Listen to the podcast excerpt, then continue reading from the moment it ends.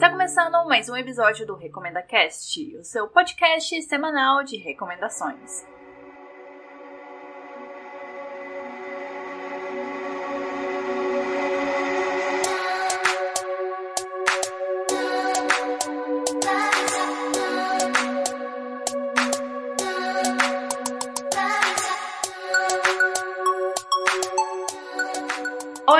Aqui é a Dunia e esse é o episódio de número 45 do Recomenda Cast. E o que, que isso significa?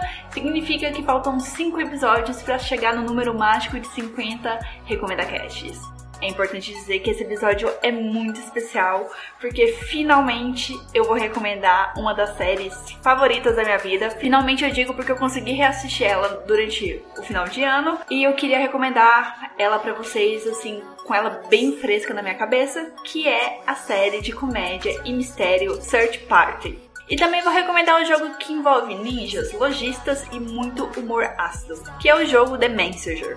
Mas antes, tem os meus recados. Se você ainda não segue o arroba RecomendaCast no Twitter ou no Instagram, eu te aviso que você está perdendo várias recomendações extras que estão rolando por lá, então sigam arroba RecomendaCast, beleza? Para entrar em contato comigo super fácil, super simples, pode mandar e-mail para contato@recomendacast.com.br ou mandar mensagem nas nossas redes sociais. Aonde escutar o RecomendaCast? Ele está disponível no Spotify, iTunes, Google Podcast, Mixcloud, Cashbox e Deezer. Você também consegue escutar os episódios no site recomendacast.com.br. Entra lá, o layout tá novo, tá tudo muito lindo lá no site. Além de escutar os episódios, você faz o download deles e assina o feed. Pronto, bora começar com as recomendações.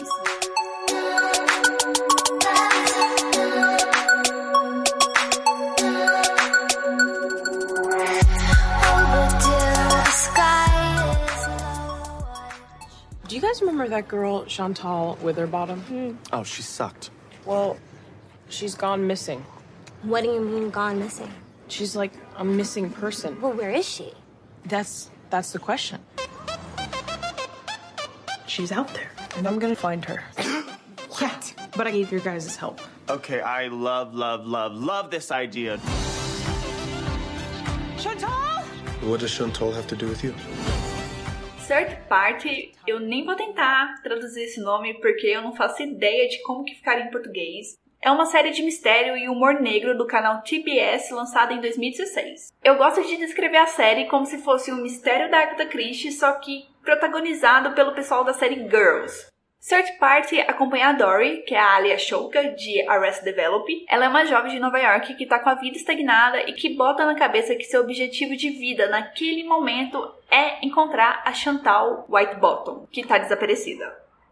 Vamos entender o que está se passando com a Dory. Ela tem um emprego de merda e ela não consegue sair daquele emprego ou arranjar um emprego melhor. Seu namoro com Drew sobrevive só porque é uma situação cômoda, os dois já estão muito acomodados naquela rotina. Os amigos da Dory são super fúteis e a soma de tudo isso faz a Dory sentir que falta um propósito na vida, seja uma meta, seja um sonho, para ela mudar sua situação.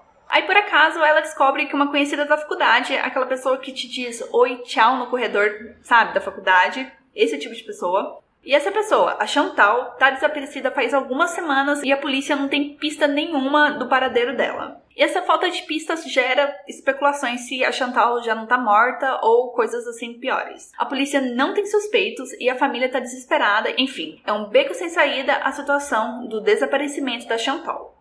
Então a Dory coloca na cabeça que ela, ela precisa resolver esse mistério.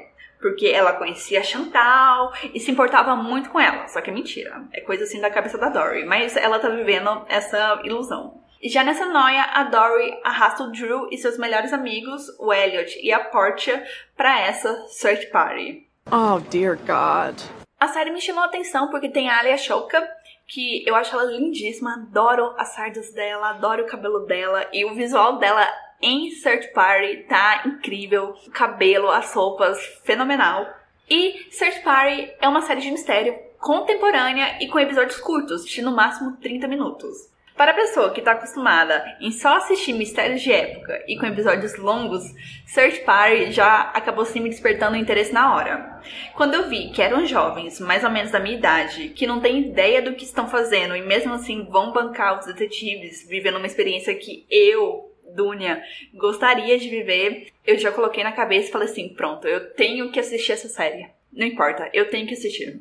No começo eu achei que ia ser muito sem noção, porque olha essa sinopse. A protagonista acha que vai conseguir solucionar um desaparecimento que nem a polícia conseguiu. Aí eu parei e pensei, que história doida, com certeza vai virar farofada, indo pro meio pro final, né? E realmente vira, só que é uma farofada muito sombria. O começo da série para mim foi muita contradição de sentimentos, porque ele é interessante, já que é um mistério com pessoas comuns, mas ao mesmo tempo é chato porque vai desenvolvendo o relacionamento dos personagens e eu não quero ver isso. Eu sei que é importante, mas a princípio eu não queria ver isso, eu queria ver um mistério. E a história tem realidade, mas ao mesmo tempo tem cada situação ao redor do desaparecimento da Chantal que são absurdas como o envolvimento de uma seita e uma conspiração empresarial. E eu ficava assim, meu Deus, o que, que eu tô assistindo? Essa parada é realmente séria? Vai chegar em algum lugar assim que faça sentido? Depois você saca que o desenrolar é devagar porque os personagens estão ali vivendo suas vidas, pagando conta, trabalhando e as pistas vão aparecendo. Eles não estão dedicando as suas vidas para aquilo. É bem coisa assim do dia a dia e vez ou outra aparece uma pista que eles vão seguir. E espertamente, ao mesmo tempo, a história ela vai conseguindo adicionar novos mistérios que vai te prendendo e te faz assistir o próximo episódio e você vai indo, vai nessa noia, vai junto com a Dory, com os amigos dela e quando você vê, terminou a primeira temporada e agora já era. Você já está totalmente conectado com a história, você se importa com aqueles personagens que são meio merdas, e eu vou falar sobre isso daqui a pouco. Você já está impactado com os acontecimentos finais da temporada e vendo que a série que começou meio que vamos brincar de detetives em Nova York, oh, vou chamar meus amiguinhos para isso, foi ficando cada vez mais sombria, muito sombria.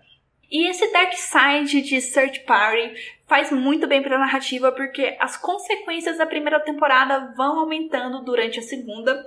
Imagina uma bola de neve descendo a montanha. É isso. E esse dark side desperta novas facetas no quarteto protagonista da série. Momento para falar dos personagens. Vamos lá. Quando eu chamei os personagens de meio merda, não foi para depreciar. Pode passar essa impressão, mas não foi. O que, que acontece? A merdice deles é o fator que me fez sentir mais empatia por eles. E o que faz sentido a analogia que eu fiz ali no começo do bloco com a série Girls. Porque geralmente os protagonistas não são meio merdas na série, não é? Pelo menos não de um modo proposital. Eles só têm problemas ou estão passando por problemas e depois vai ficar tudo bem, tudo vai se resolver. Em Search Party, eu não sei se a Dory em algum momento vai entender que ela tá sendo chata para um caralho com essa fixação de preciso achar Chantal, preciso achar Chantal, preciso, preciso, meu Deus, eu preciso. E se em algum momento ela vai perceber o tamanho do problema que ela tá se metendo. Ou se o Drew vai deixar de ser passivão e engolidor de merda, se vai mudar essa atitude, porque faz mal para ele e faz mal para as outras pessoas em volta dele. Tem o Elliot que, no quesito de merdice, é o vencedor, coroinha para ele, porque ele namora por conveniência e mente que nem sente. Sério, ele mente assim que. Assistam a série. Analisando friamente o Elliot, ele era para ser um cara bosta, mas ele é um personagem muito bom porque ele é um gay espalhafatoso, engraçadíssimo, com ótimo senso de moda, o que torna difícil eu não sentir uma empatia por ele. A única que salva do quarteto é a Portia, que tem seus efeitos, mas seus efeitos fazem mais mal para ela do que para as outras pessoas. Sabe? Ela não tá sendo tóxica com ninguém ao redor dela, ao contrário dos outros personagens. E essa complexidade deles te faz, como você pode perceber, amá-los, mas ao mesmo tempo sentir raiva de alguns aspectos e tudo isso, sério, Search Party é uma série muito contraditória e eu amo esse sentimento que a história, os personagens conseguiram despertar em mim. Let it shine, let it shine, let it shine. Eu acho válido também reforçar que não existe um vilão nessa história. Basicamente, os personagens são seus próprios vilões, podemos dizer assim, porque eles vão sendo corrompidos de acordo com as suas decisões. As consequências vão corrompendo eles de acordo com o avanço da história. Agora é o momento de falar um pouco da trama que move o grupinho da Dory. O mistério em si não parece tão misterioso como a Dory tá convencida. E é legal acompanhar uma investigação que não seja liderada por um detetive ou uma pessoa que trabalha na polícia ou trabalha com isso. Só que esse tipo de abordagem, eu não tô falando que isso é um negócio ruim, só deixando claro, acaba dando margem para situações embaraçosas, desconcertantes e bizarras. E tá aí uma parte do humor da série. E como eu falei antes, por mais que as situações sejam bizarras, sem sentido, sem pé nem cabeça, vai virando uma bola de neve que tem seu ápice com o desaparecimento da Chantal sendo resolvido no final da primeira temporada. Isso não é spoiler, tá bom? E a resolução do mistério na primeira temporada não torna a segunda temporada uma história, uma série de acontecimentos sem significados. Porque essa temporada é sobre as consequências de decisões do quarteto, principalmente da Dory, e mostra como que eles vão lidar com essas consequências, que são bem maiores que o desaparecimento de uma pessoa. Eu posso deixar isso no ar para vocês. E não dá para dizer que isso não é um trunfo de Search Party, porque a série ela não tem dificuldade de expandir sua trama, tanto que ficou um puta gancho na segunda temporada. E para minha alegria já foram confirmadas não só a terceira temporada, como uma quarta temporada. Oh yeah! Search Party é uma série de mistério e comédia, mas que consegue tocar num ponto importantíssimo, que é como é difícil achar um propósito na vida aos 20 e poucos anos. A Dory e os amigos dela passam por isso, eu passo por isso, então Search Party assim conectou muito fortemente comigo. Eu falei que o começo é lento, mas depois engata. E você consegue assim terminar os 10 episódios de cada temporada muito rápido, porque como eu já disse, são só 30 minutos por episódio, que passam assim muito rápido, passam voando, você nem sente, você sente o impacto, mas você não vê o tempo, sabe, correndo. E isso é importante porque a série ela mostra que ela não tá ali para enrolar, que os plots, por mais absurdos que pareçam, vão fazer sentido no final, ou pelo menos vão se conectar à história principal, como toda boa história de mistério. Search Party tem duas temporadas de 10 episódios cada e a terceira temporada será lançada ainda este ano. A série passou no canal TBS aqui no Brasil, mas eu não encontrei informação se ela tá tendo reprise, se vai ter reprise em algum momento desse ano. Então, tentem a sorte no canal TBS ou procurem meios alternativos, mas assistam Search Party. Assistam e depois venham conversar comigo. Eu gostaria de trocar ideias, porque eu não tenho ninguém para conversar sobre essa série maravilhosa.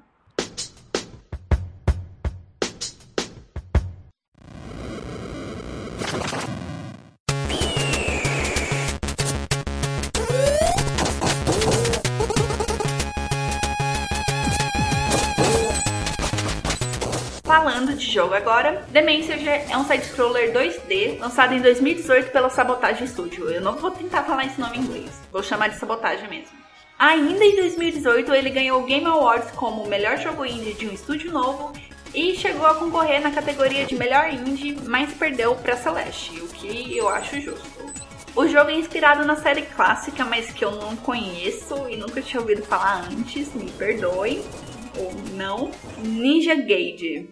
Em The Messenger, você é um ninja que está entediado dos treinamentos impostos pelo seu sensei e que quer partir pra ação, quer partir pra porradaria, quebrar tudo e derrotar os demônios e salvar sua ilha que está infestada de monstros. Claro que você não tá pronto, né? Claro. Mas as circunstâncias mudam quando a sua vila é atacada e cabe a você levar um pergaminho crucial para a sobrevivência da humanidade. Sempre começa assim, né?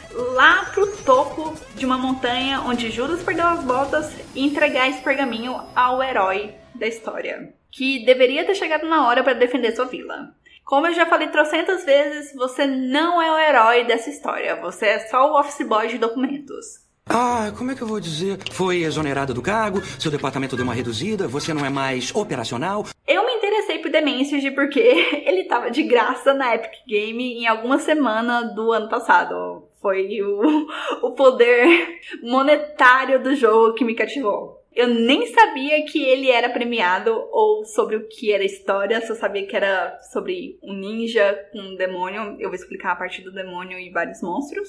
Também não tinha ideia de como que era a dinâmica, eu só sabia que tava de graça. E isso era o que importava para mim. No começo, eu achei o jogo assim bem ok. Me lembrava meus jogos de Mega Drive, onde os comandos são super basicões. Você anda pros lados, pula, ataca os monstros e recolhe as moedas, que aqui são os cacos do tempo. E é isso. O visual também remete aos jogos antigos, pixel art. Tem uma trilha sonora boa, um plot meio clichê, eu tava gostando, tava curtindo. Com o avanço, vão surgindo novas dificuldades, você ganha novas habilidades, luta com chefões no final de cada nível, nada muito fora da caixinha. Mas até aí, tudo bem, tava gostando. A Sabotage Studio, ciente que não estava inventando a roda, ainda bem que eles estavam cientes disso, pega todos esses clichês e ironiza através dos diálogos, ou ridicularizam com quebras de expectativas muito toscas. Eu já devo avisar que os diálogos desse jogo são carregados de um senso de humor muito deturpado e de ironia que eu não estava preparada. Eu confesso, fui pega totalmente surpresa com isso. Porque nada no jogo é levado a sério. Nada, começando pelo protagonista. Eu não quero dar spoilers, por mais que essa informação é jogada com muito descuido na sua cara lá no site da Steam, então tomem cuidado e agora vem a informação. O jogo sofre uma virada na sua metade e a história fica confusa, com uns furos. E o bom disso é que o jogo nem tenta disfarçar, porque é falado na sua cara que os próprios personagens não entenderam o que está acontecendo. E mesmo assim, esse humor, essa brincadeira, esse não se levar a sério, não salva demência de, de ter uma história confusa. Desonra, desonra pra toda a sua família. Pode anotar aí. Desonra pra tu, desonra pra tua vaca. Eu gosto muito de demência, de tanto que eu tô indicando aqui, mas eu não consigo fazer vista grossa para os problemas que surgem após a metade do jogo.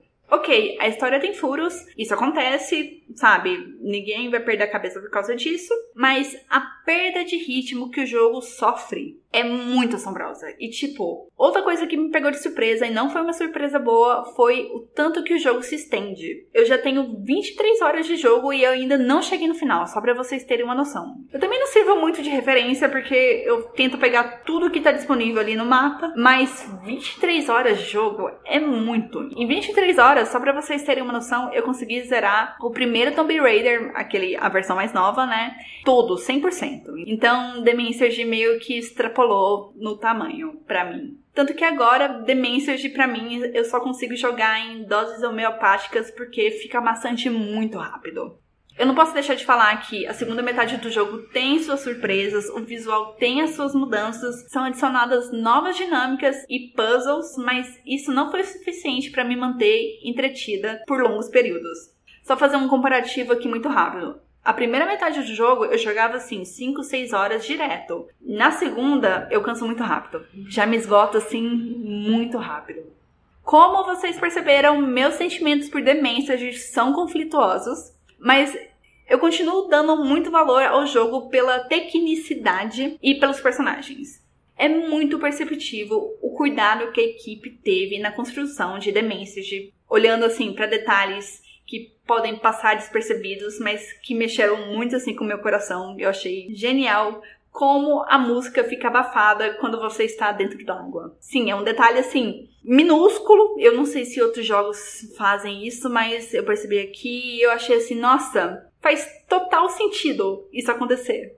E os personagens, minha gente? Que personagens divertidos. O protagonista é super ingênuo e por isso sempre cai nas pegadinhas do lojista. O lojista, assim, para mim, de longe, é o melhor personagem do jogo. Ele tem um humor ácido e é muito escrachado. Ele esculacha o protagonista, fica contando umas histórias de caráter muito duvidoso e dando umas lições de moral absurdas. Outro personagem maravilhoso é o Sofismundo, que já é maravilhoso por causa desse nome e ele aparece quando você morre para cobrar um pedágio em forma de caco do tempo, que é o jeito do jogo te punir por você ter morrido, já que ele não tem contagem de vidas. Sempre que você morre, isso vai acontecer várias vezes em The Message, o Sofismundo te recebe com algum comentário irônico e maldoso. Momento para listar algum desses comentários. Ah, acho que você poderia tentar pular da próxima vez, sendo que você já estava tentando pular. Você está jogando com os pés? Fala para quem estiver assistindo você jogar que você morreu só para que eu aparecesse. E finalizando, você me tirou de um jantar em família para isso. E são outros vários comentários nesse naipe. Let's get that punk, Bloodsoe. The Message é uma boa pedida para quem procura por jogos sem complexidade, com apelo visual e trilha sonora boa. Tem seus problemas, como eu listei, né, anteriormente, mas o importante é frisar que se o que eu considero como problema será um problema para vocês também. Mas isso não inclui os furos da história, porque isso deve ser problema para todo mundo. Mas eu falo assim mais sobre o ritmo e a sensação de repetição.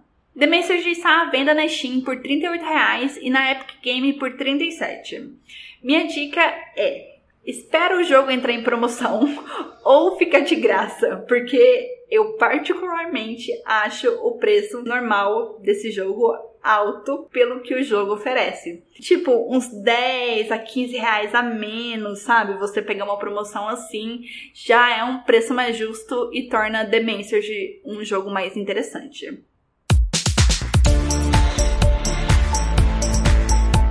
Semana que vem tem a primeira parte do especial sobre a Coreia do Sul. Vou receber convidados especialistas no assunto para falar sobre o cenário cinematográfico sul-coreano, que ganhou evidência por causa da vitória de Parasita no Oscar. E também vamos recomendar vários filmes. Então, até semana que vem. Um beijo para vocês. Assistam Search Party, joguem The Message e é isso. Tchau!